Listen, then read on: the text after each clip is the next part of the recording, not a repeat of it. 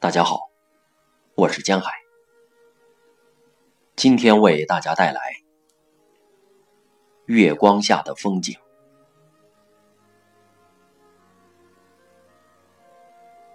我突然开始思考，到底是记得还是遗忘比较好？我问我的朋友，有些人忘记了。有些人不想记得，反正我们也无力改变什么，连离开都做不到。我记得事故发生后没几天，图书馆所有关于辐射、广岛或长崎，甚至关于 X 光的书都消失了。有些人说那是上级的指示。这样民众才不会惊慌。还有人开玩笑说，如果切尔诺贝利在巴布亚新几内亚附近爆炸，全世界的人都会很担心，只有巴布亚人不会害怕。没有医疗公告，什么信息都没有。一些有办法拿到碘化钾的人，用酒吞下一大堆碘片，得上医院洗胃。后来我们发现一个准则：只要是有麻雀和鸽子的地方，人类就可以生活。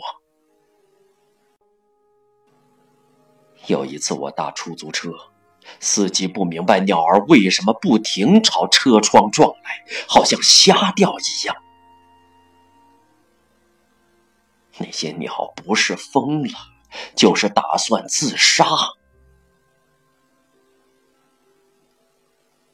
有一次，我从外地出差回来，看到路的两侧都覆盖着白云石，一直延伸到地平线最远处，月光照在上面。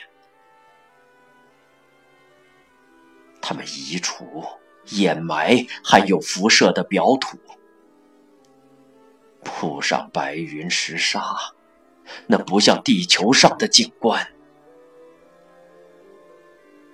那个画面折磨了我很久。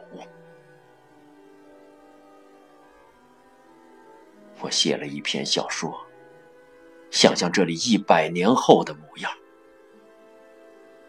一个人，或是一个东西。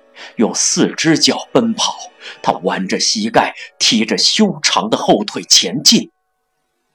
到了晚上，可以用第三只眼睛看，唯一的耳朵长在头顶，连蚂蚁走路的声音都听得到。只剩下蚂蚁，其他飞禽走兽都死光了。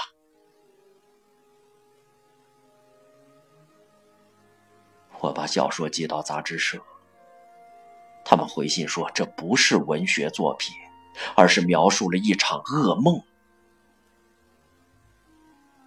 也许我的才华不够，但是我觉得他们不刊登还有另一个原因。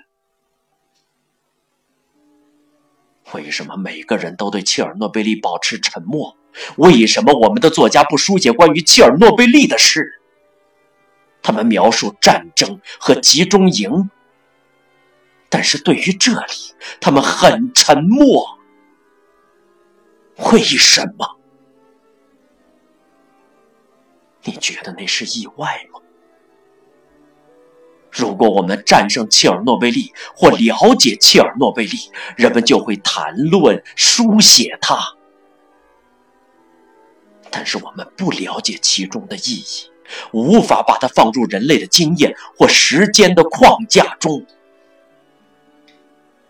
所以怎样比较好？记得还是遗忘？叶夫根尼·亚历山德罗维奇·布洛夫金，格梅利州立大学讲师。